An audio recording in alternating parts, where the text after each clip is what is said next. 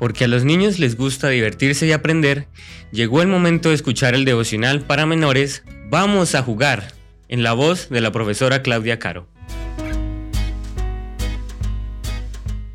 Muy buenos días mis niños, ha llegado la matutina de menores. ¿De dónde era María Magdalena? Respuesta A, de Galilea. B, de Betania. C, de Magdala. Vamos a buscar en nuestras Biblias en el libro de Mateo, capítulo 15, versículo 39. Entonces, despedida la gente, entró en la barca y vino a la región de Magdala. ¿Has llorado alguna vez porque te sentías triste y solo? Quizá tus padres fueron de viaje o tú te fuiste a pasar unos días con algún familiar. Es triste sentirse solo y alejado de la familia, ¿verdad? A la gente que llora mucho se le dice que llora más que la Magdalena.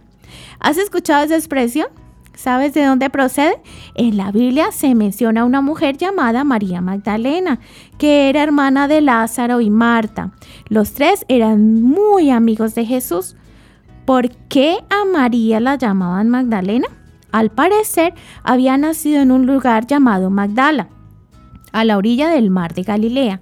Y como había muchas mujeres que se llamaban María, a ella le pusieron ese sobrenombre para distinguirla de las demás.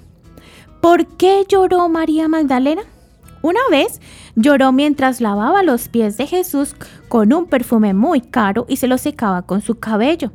María Magdalena estaba tan triste que no paraba de llorar porque Jesús había dicho que iba a morir. En otra ocasión lloró al ver morir a Jesús en la cruz. A los pies de aquella cruz se sintió sola y muy triste. María Magdalena fue la primera en ver que la tumba de Jesús estaba vacía. María lloró y lloró porque pensó que alguien se había llevado el cuerpo de su amigo Jesús. Sin embargo, Jesús había resucitado y mientras ella seguía llorando le preguntó, Mujer, ¿por qué lloras?